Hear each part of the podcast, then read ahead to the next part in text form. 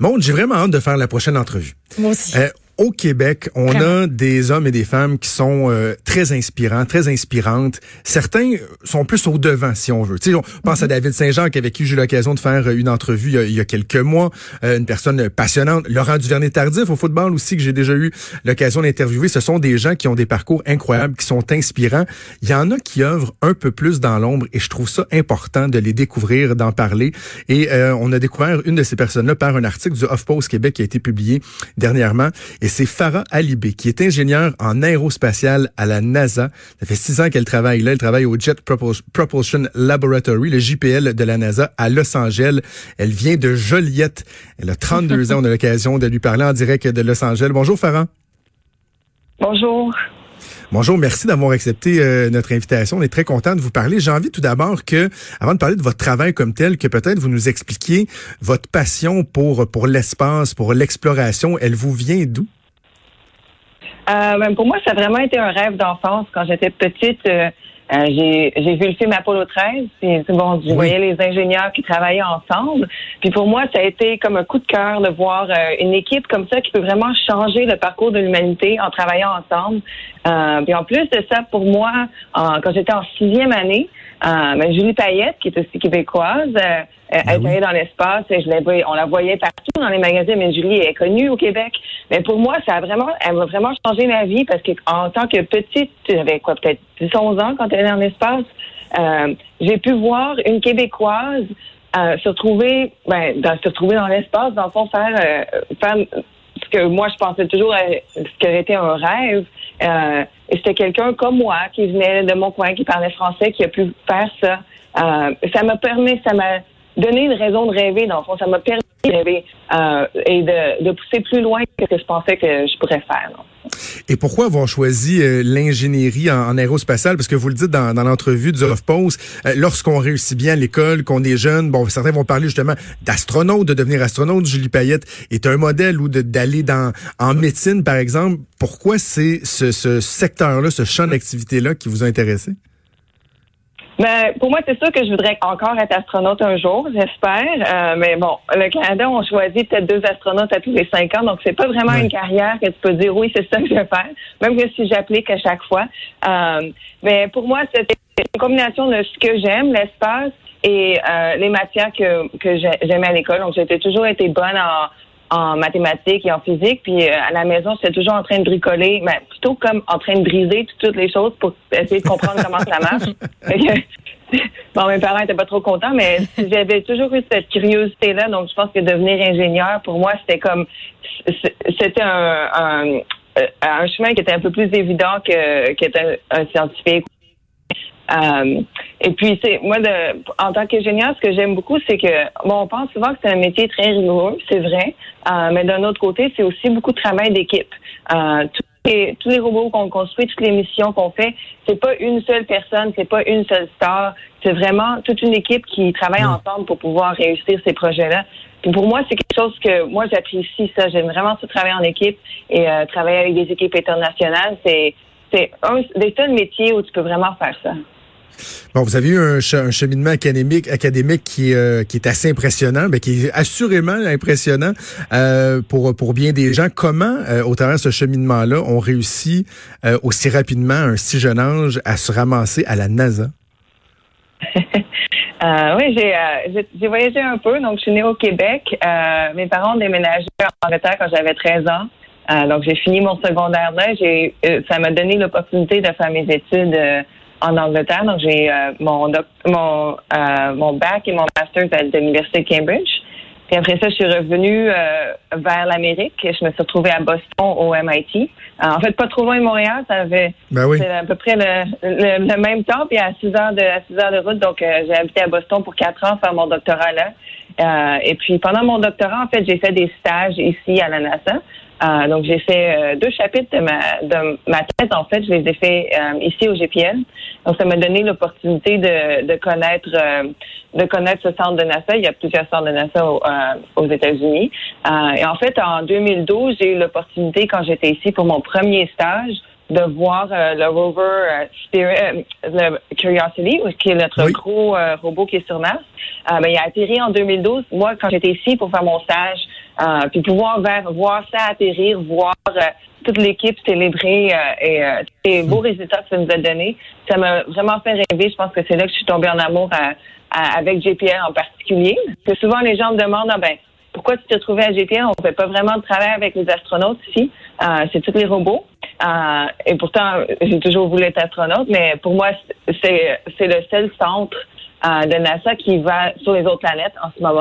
Euh, donc, ça, ça m'a fait rêver encore une fois de pouvoir envoyer si on peut pas envoyer des humains tout de suite, envoyer des robots et on peut voir à travers leurs yeux. Dans le fond, nous, on est des explore, on fait l'exploration au travers de nos robots. Et c'est pour ça que j'ai décidé de venir ici. Là, en ce moment, vous travaillez sur, euh, sur une mission avec euh, l'astromobile, justement le rover de la mission Mars 2020. Il y a un lancement qui est prévu euh, au mois de juillet. Vos, vos tâches, vos responsabilités, ça consiste en quoi dans ce projet-là? Ben, en fait, moi, je travaille avec toute l'équipe qui fait, qui conduit l'astromobile. Donc, je travaille sur euh, ce qu'on appelle le, self-driving. En fait, la euh, l'automobile peut, elle, peut se guider soi-même euh, sur la surface de Mars. Donc, on peut lui dire, euh, va voir cette roche-là là-bas, puis elle va, elle va, elle va conduire jusqu'à là tout seule. donc, c'est c'est un peu différent de bon les voitures les voitures automatiques ici sur Terre parce que sur Terre on a on a le GPS, on a, on a les routes, euh, mais il y a aussi d'autres voitures. Là-bas, on, on va dans l'inconnu. Euh, il n'y a pas vrai, y a pas vraiment de, tu peux pas ouvrir ton Google Maps pour voir où tu vas aller. Euh, mais d'un autre côté, il n'y a pas aussi d'autres voitures. donc, je fais partie de l'équipe qui fait tous les tests, les tests pour l'automobile, puis qui, qui se prépare à conduire sur Mars. donc, on a un robot, une jumelle dans le fond, de de cette automobile qui est ici sur Terre, et on l'utilise on a ce que je dis toujours aux gens, je travaille dans un bac à sable, mais c'est vraiment ça. On a un, énorme bac à sable à l'extérieur euh, qui ressemble à Mars et on met toutes des roches là-dessus et on pratique, euh, on pratique, on se pratique à conduire pour pouvoir tester tout le euh, tout ce qui est software, dans le fond, tout ce qui est tout ce qui est intérieur du rover pour pouvoir être sûr qu'une fois qu'on arrive sur Mars, on va pouvoir conduire rapidement et et de façon effective. Est-ce que je me trompe, Farah, ou un des, défis, c'est qu'il n'y a pas d'instantanéité dans la communication entre, entre, par exemple, la NASA et le rover en tant que tel, parce qu'il y a un délai qui est important là, entre, par exemple, le moment où vous, vous, vous demandez une action et le moment où cette action-là est effectuée et que vous, vous avez la rétroaction par la suite? Oui, c'est ça. C'est un des plus gros des, euh, des plus gros défis. C'est pour ça qu'il faut que tout soit, euh, faut qu'on a beaucoup d'automation dans le fond, parce que pour envoyer un signal d'ici à la Terre jusqu'à Mars, euh, tout dépendant du temps d'année, ça prend entre 7 et 12 minutes pour arriver sur Mars. Et ça, c'est à la vitesse de la lumière. La radio, les radios, c'est des, ça va à la vitesse de la lumière dans le fond, de 7 à 12 minutes. Donc c'est vraiment loin. Donc imagine si on envoyait un signal d'ici à, à Mars, ça prendrait 7 à 12 minutes par rendre 7 à 12 minutes pour revenir. Donc, on peut rien faire. Euh, c'est pas comme un jeu vidéo. Souvent, les gens ils pensent qu'on a un petit joystick puis qu'on on, ben on conduit le, le rover sur Mars. C'est vraiment pas comme ça. En fait, nous, ce qu'on fait, c'est qu'on prépare, euh, on, on, appelle quelque chose, on travaille ce qu'on appelle un, au temps de Mars qui veut dire que nous, on travaille pendant la nuit martienne et euh, notre automobile est conduit pendant la pendant la journée.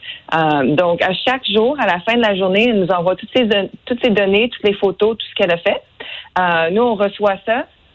on travaille toute la, toute la, sur toute la nuit martienne pour préparer le plan pour la prochaine journée puis on lui envoie ça tout d'un coup. Donc, on lui dit, OK, aujourd'hui, tu vas faire tout ça. c'est pour ça qu'on a besoin d'automation, parce que souvent, bon, si elle a fini de faire quelque chose, elle va pas attendre pour faire la prochaine chose. elle va le faire directement, dans le fond. Euh, ou elle découvre quelque chose, elle va prendre des photos. Euh, puis elle nous renvoie ça à chaque soir. Euh, mais ce qui est vraiment spécial avec ça, c'est que, bon, tu dis, OK, travailler la nuit martienne, c'est pas si grave que ça, mais en fait, c'est vraiment difficile pour les humains. Parce qu'une journée martienne, c'est 24 heures et demie. donc, la, la, la, la la, ce Mars, euh, elle tourne, elle fait une rotation complète en 24 heures et demie. Nous, on fait ça en 24 heures ici. Ça veut dire que à chaque jour, si moi je suis supposée de commencer ma, ma journée, une fois qu'on arrive sur Mars, euh, si je suis supposée de commencer ma journée, disons, à, à 20 heures, heure de Mars, ben sur la Terre, ça va ça va changer ma, ma journée, elle va changer une demi-heure à chaque jour. Fait que, à chaque jour, c'est une demi-heure passée. Ouais, c'est ça. Fait que tu t'imagines le décalage horaire. À tous les jours, tu en as une demi-heure Ben à oui. changer. Euh, mais tu peux vraiment pas faire planifier avec tes amis. Tu sais, si demain tu veux prendre une bière vendredi à, à 17 h c'est comme je sais pas. Je sais même pas si être en train de travailler ou en train de dormir. Euh, donc c'est c'est assez spécial d'avoir à faire les opérations sur Mars. Mais bon, tu sais, c'est souvent juste pour quelques mois au début, euh, quand on quand on apprend euh, les opérations. Tu te dis bon, c'est pas si souvent ça qu'on y va été chanceuse, c'est ma deuxième mission en, six ans, mais euh, bon, si c'est trois quatre mois à tous les quatre cinq ans, c'est pas si pire que ça. Moi, Farah, vous n'avez pas à me convaincre parce que je suis un passionné de, de, de l'espace. J'ai vraiment un intérêt particulier pour tout ce qui touche à l'exploration spatiale. Mais j'imagine qu'une des questions qui revient le plus souvent, c'est mais à quoi ça sert ça? Ça, ça nous sert à quoi d'aller sur Mars? Là? Euh, ben en fait, ouais, je la vois, ouais, je la reçois souvent. Euh, mais une des euh, ce qu'on fait avec Mars 2020, c'est qu'on on, avec de Mars 2020, c'est qu'on on va vraiment changer. Euh, bon, on, c'est toutes ces missions qu'on fait, c'est toujours de l'exploration. Je suis sûre que dans le temps, quand les exploreurs ils venaient aux euh, en Amérique, les gens se demandaient ben, à quoi ça sert de faire ça? Euh, Donc souvent, on ne sait pas jusqu'à temps qu'on se rende là ce qu'on va découvrir.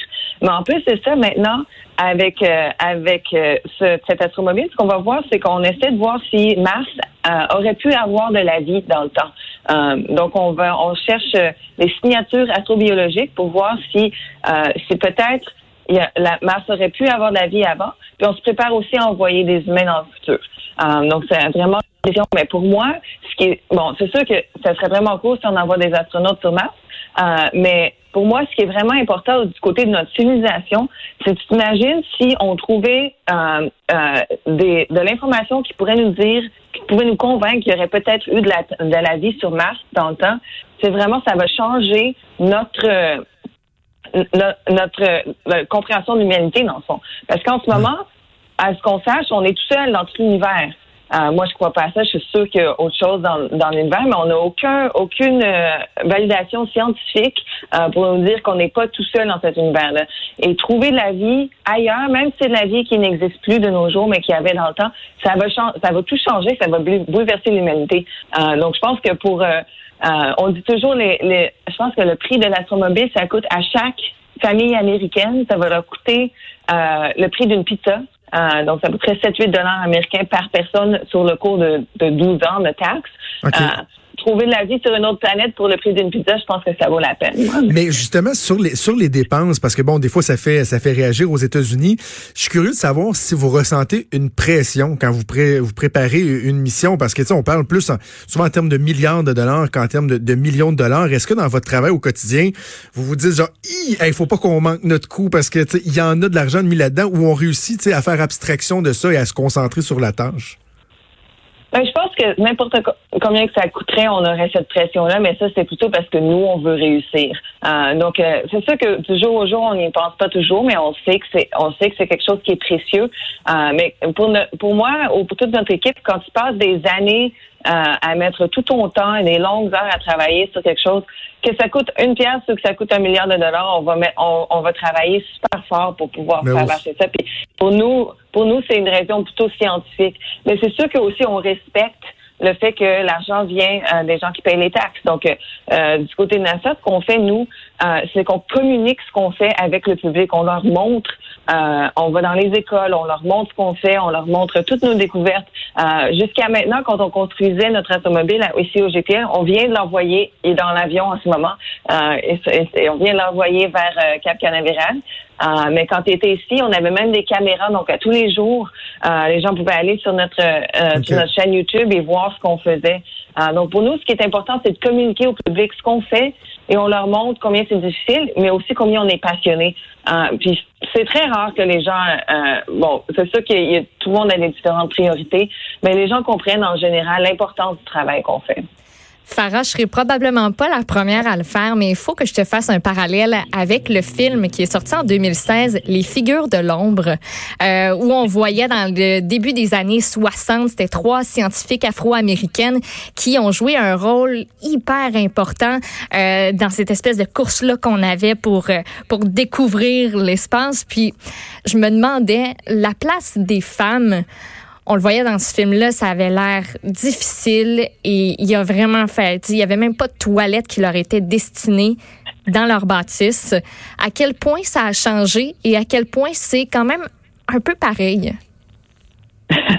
Euh, ça a changé énormément. En ce moment, on est à peu près un petit peu moins que 30 de femmes euh, en astronautique. Donc, c'est c'est pas encore 50-50, mais on en a de plus en plus. Et c'est à cause des femmes comme elle et des femmes qui ont été à NASA depuis ce temps-là euh, qu'on a qu'on est capable de, de faire notre job sans avoir à à se battre pour avoir les mêmes droits que tout le monde. Mais c'est sûr que c'est sûr qu'on pourrait encore faire mieux.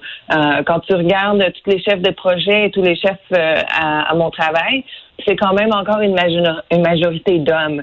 Euh, même si on commence à envoyer plus ou moins 50-50, quand on regarde la, la carrière, euh, progression de carrière à long terme, euh, il y a encore beaucoup d'hommes et ça vient d'une d'une culture qui, qui, qui, change très lentement. Euh, on en a parlé un petit peu plus tôt encore. Du côté de la société, c'est encore... Euh, moi, quand j'étais petite, comme on a dit, c'est rare, on ne dit jamais aux jeunes filles Ah, t'es bonne à l'école, tu devrais être ingénieur. Ou Ah, t'es bonne à l'école, tu devrais être chimiste on dit encore tu devrais être docteur, tu devrais être professeur. Euh, et pas que être docteur ou professeur, c'est des métiers qui sont très importants, mais on, on a encore besoin d'une nouvelle société de changer cette perception-là. Euh, et je pense que ça commence à changer on va voir les résultats. Malheureusement, ça prend 10-15 ans pour voir ce résultat-là parce que c'est les jeunes qui sont en, en cinquième, sixième année qu'il faut qu'ils décident qu'ils veulent continuer, faire leur maths avancée, aller au cégep en sciences, euh, en sciences naturelles et aller à l'université. Donc, ça, la balance va venir avec le temps. C'est pour ça que je fais, c'est pour ça que je vais dans les écoles et c'est pour ça que j'en parle parce que je veux que je veux que les, les, petits garçons et les petites filles de partout réalisent qu'ils peuvent suivre leurs rêves et ça dérange pas ce que c'est. Faut pas que, que c'est pas grave si c'est un métier. Je me souviens, moi, au secondaire, quand j'ai décidé que je voulais être ingénieur en aérospatiale, on, on avait euh, une rencontre avec une euh, quelqu'un qui était supposé t'aider pour ton métier. Puis je lui ai dit, ah, je veux être euh, ingénieur aérospatial. Elle m'a dit, ah, mais c'est un domaine pour les hommes, ça. T'es ah, sûr que tu veux faire ça? Ah, mais j'ai vraiment, on m'a vraiment dit ça à l'âge de 16 ans. Puis heureusement, moi, j'étais vraiment têtue, tu sais. Donc, je lui ai dit, ben oui, ben oui, je vais le faire. C'est sûr que moi, ça, ça m'a fait comme, ben écoute, là, c'est sûr que c'est ça que je vais aller faire. Je vais le montrer, moi. mais quelqu'un d'autre, quelqu'un d'autre qui aurait entendu ça, se faire dire, ah, mais c'est un métier pour hommes, ça, elle aurait peut-être changé d'idée, même à cet âge-là. Euh, donc c'est vraiment c'est changer la conversation qu'il faut faire. Mais euh, donc au travail, c'est sûr que il y a des fois que je me retrouve dans des euh, je me retrouve dans, dans un meeting puis c'est tous des hommes. Ça arrive encore de moins en moins, mais ça arrive encore. J'ai eu de temps à autre, des fois, j'ai toutes mes gérants, une fois ou deux, ça m'est arrivé que toutes toutes mes, mes, mes gérants de moi, tous mes chefs de projet étaient tous des hommes. Mais au moins, ça a changé un peu du côté du niveau de respect. Les gens sont... Mhm. Euh, c'est sûr qu'on est égaux parce que sous la loi, on, doit être égaux. Euh, et on commence... Il y a vraiment plus d'opportunités maintenant et les gens font de plus en plus attention. On est sûr que les équipes sont de, de plus en plus diversifiées. On pourrait faire mieux, mais ça s'améliore. Ben, Farah Libé, c'est vraiment inspirant, inspirant de, vous entendre. Je suis content qu'on ait pu partager euh, votre histoire. Et j'aimais le souhait que quand on va être de retour des vacances estivales, nous, que votre mission va être en cours vers euh, mars, euh, qu'on puisse se parler, parler de la mission, parler de comment ça se déroule, ça serait vraiment apprécié. Euh, oui, bien sûr. On, on, on, part au mois de juillet. On atterrit dans un an et dans un mois, un an et six jours qu'on atterrit sur Mars. Ça sera Excellent. Bon, on va suivre ça. Farah Libé, ingénieur en aérospatial au Jet Propulsion Laboratory, pardon, le JPL de la NASA. Merci, merci beaucoup de nous avoir parlé. C'était un plaisir. Merci. Merci, au revoir.